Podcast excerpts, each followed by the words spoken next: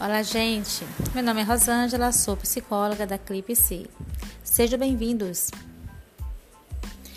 Bom, pessoal, eu estarei aqui gravando uma série de podcast trazendo os diversos casos que o John Barry apresenta em seu livro Casos Clínicos do DSM-5.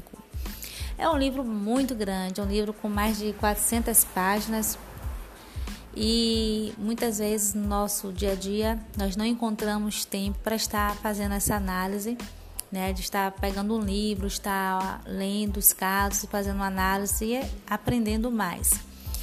Então, eu estarei selecionando alguns desses casos, estarei é, gravando, fazendo uma coleção para que vocês possam estar escutando e aprendendo. Porque, ao meu ver, eu acredito que nós aprendemos mais quando nós escutamos casos.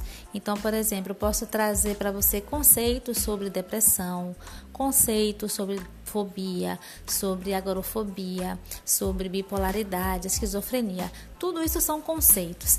Mas quando nós transformamos esse conceito em casos, que é no caso do John Bell, ele, ele traz, ele coloca casos em seus livros. Então, ele traz casos de pessoas que sofreram a depressão maior, casos de pessoas que sofreram a, a, a, esquizofrenia, a bipolaridade. Então, ele traz o caso, como é que era a vida dessa pessoa, o histórico familiar dessa pessoa, e ele depois apresenta o diagnóstico, ele apresenta também formas terapêuticas.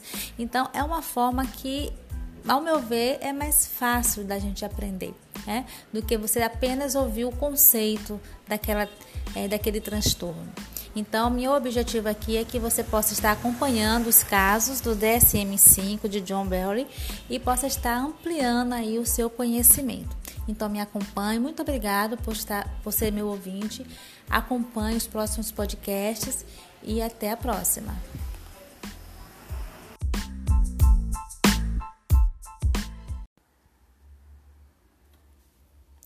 Olá, gente. Meu nome é Rosângela, sou psicóloga da Clipe C. Sejam bem-vindos. E agora nós iniciaremos com o nosso primeiro caso é, do DSM-5.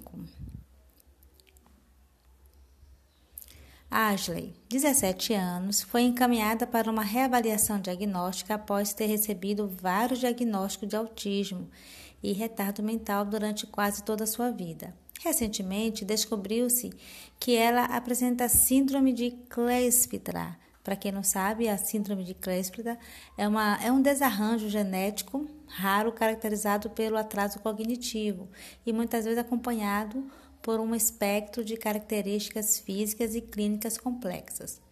Então, a família gostaria de reconfirmar os primeiros diagnósticos e avaliar o risco genético para os futuros filhos de suas irmãs mais velhas.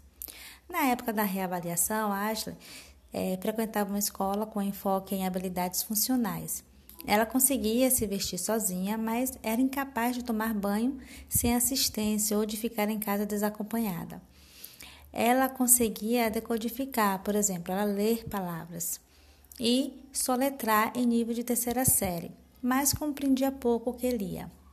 Mudanças em seus horários e expectativas funcionais elevadas geralmente a deixavam irritada. Quando perturbada, Ashley frequentemente feria a si mesma. Por exemplo, ela mordia o, seu, o próprio punho e também as outras pessoas, dando beliscões e de, puxava os cabelos.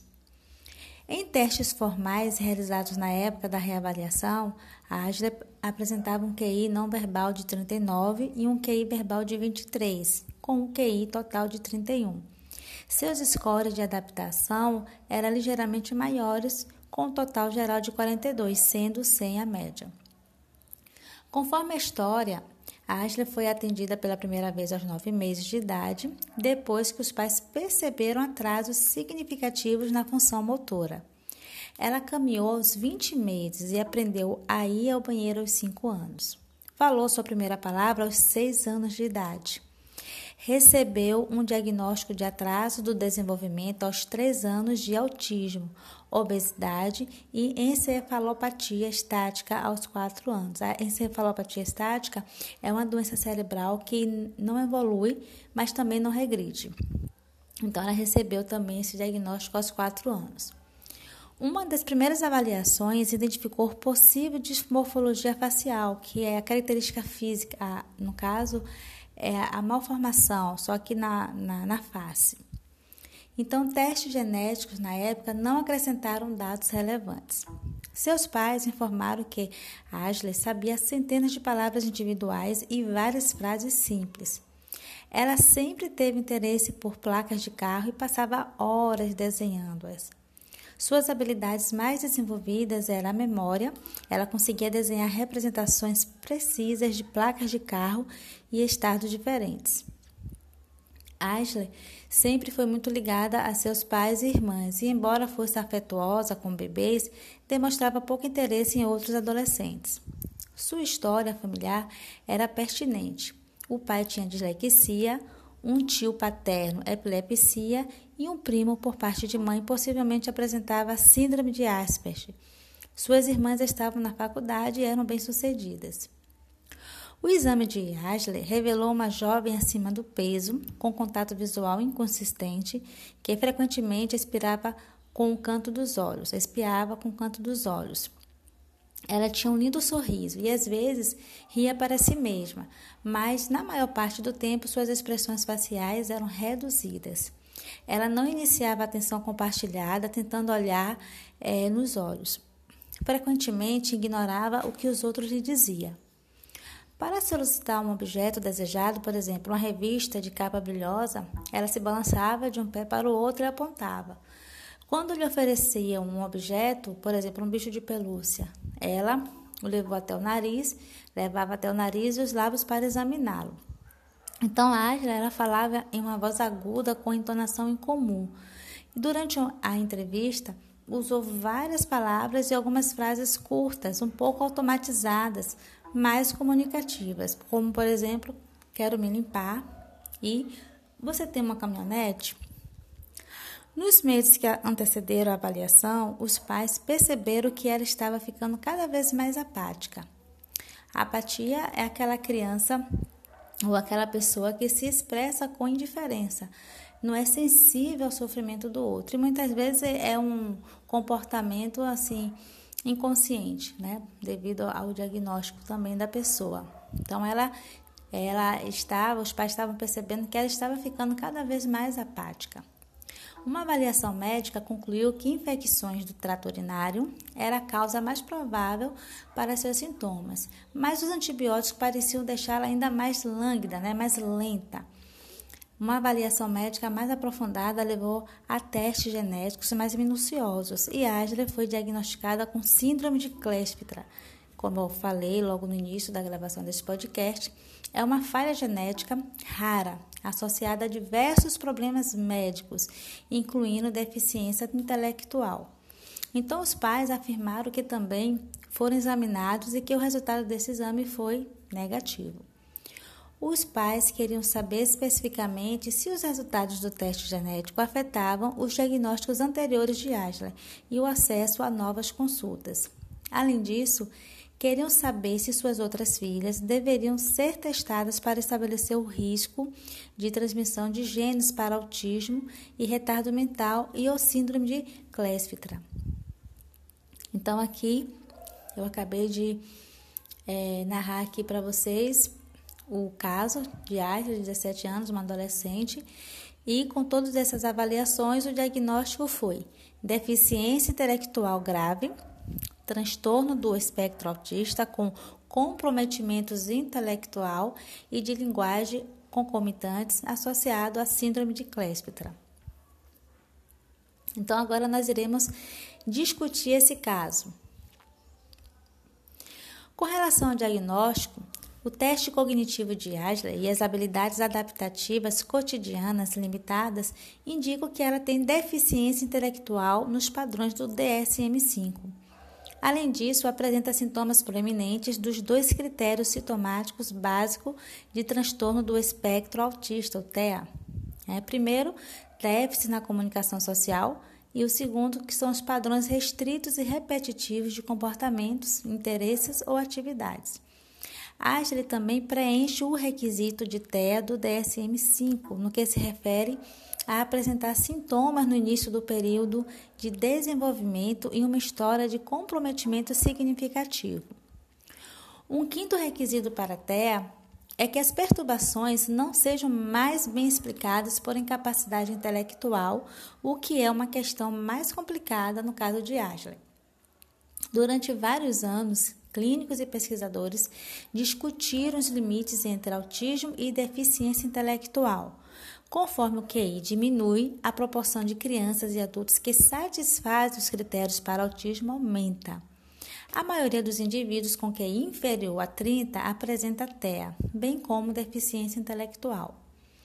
Para que haja satisfaça os critérios do DSM-5, tanto para TEA quanto para deficiência intelectual, a presença de déficits e comportamentos específicos associados ao TEA deve ser maior do que seria normalmente observado em pessoas com seu desenvolvimento intelectual geral.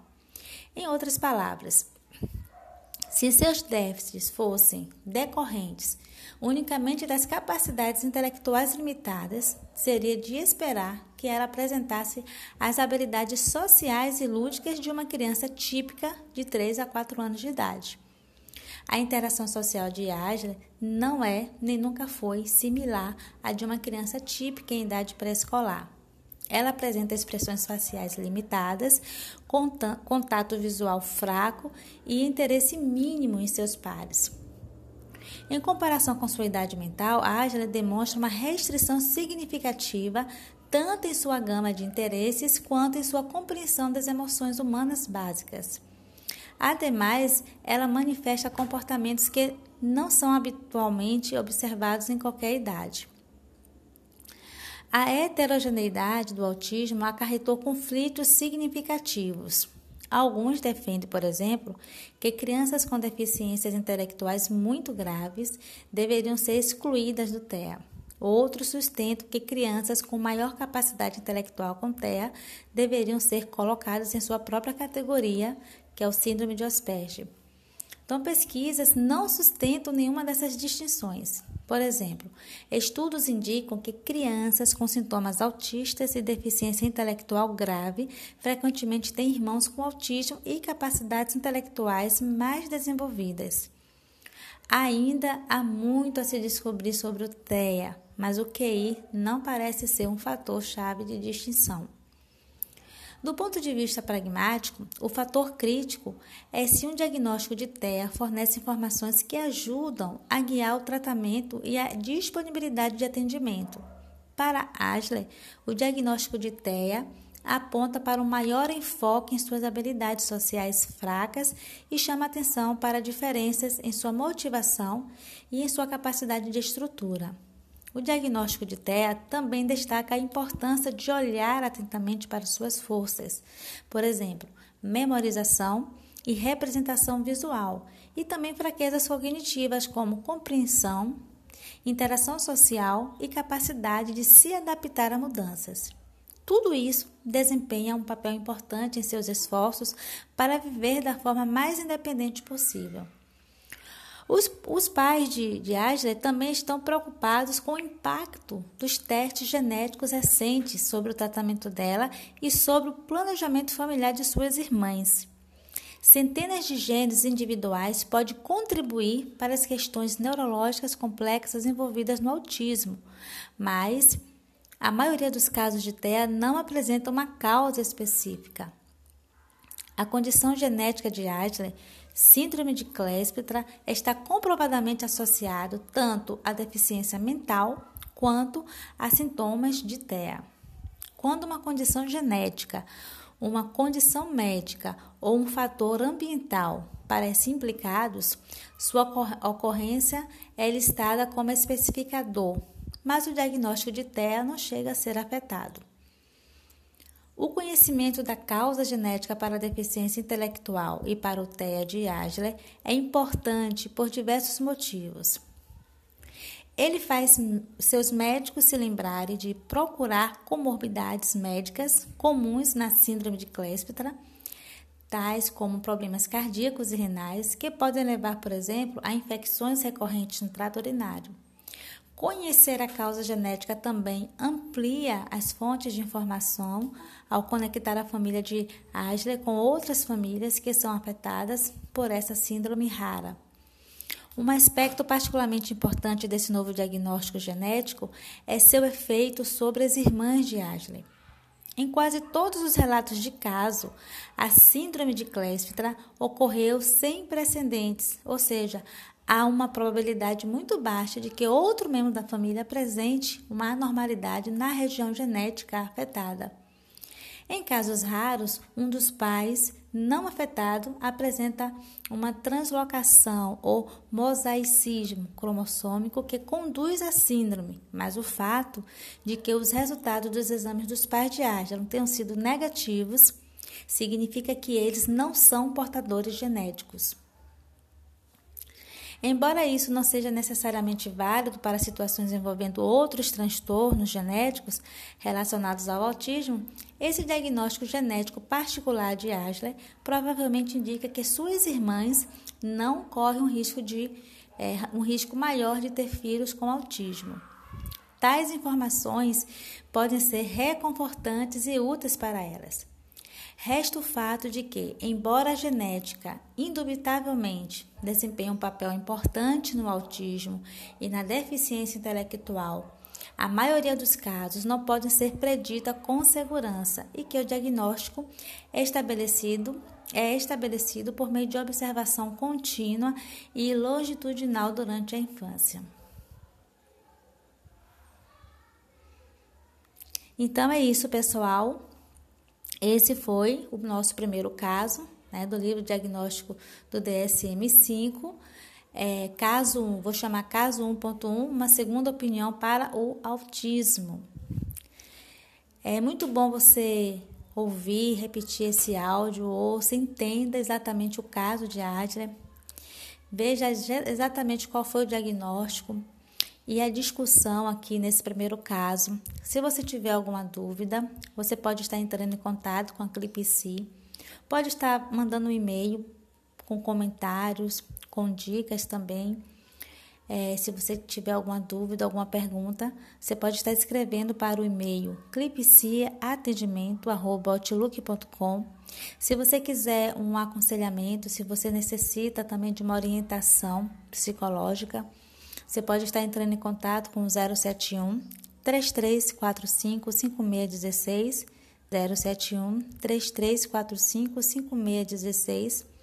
Nós também é, temos o WhatsApp, você pode estar entrando em contato com 071 99 616 2130 99 616 2130, lembrando que o prefixo é o 071. Nós teremos o maior prazer de atender a nossa clínica fica na Rua Nossa Senhora da Vitória, número 5, no bairro de Itapuã, Salvador, Bahia. É, estamos funcionando lá de segunda a sexta, das 8 até as 17 horas. Muito obrigado e até a próxima.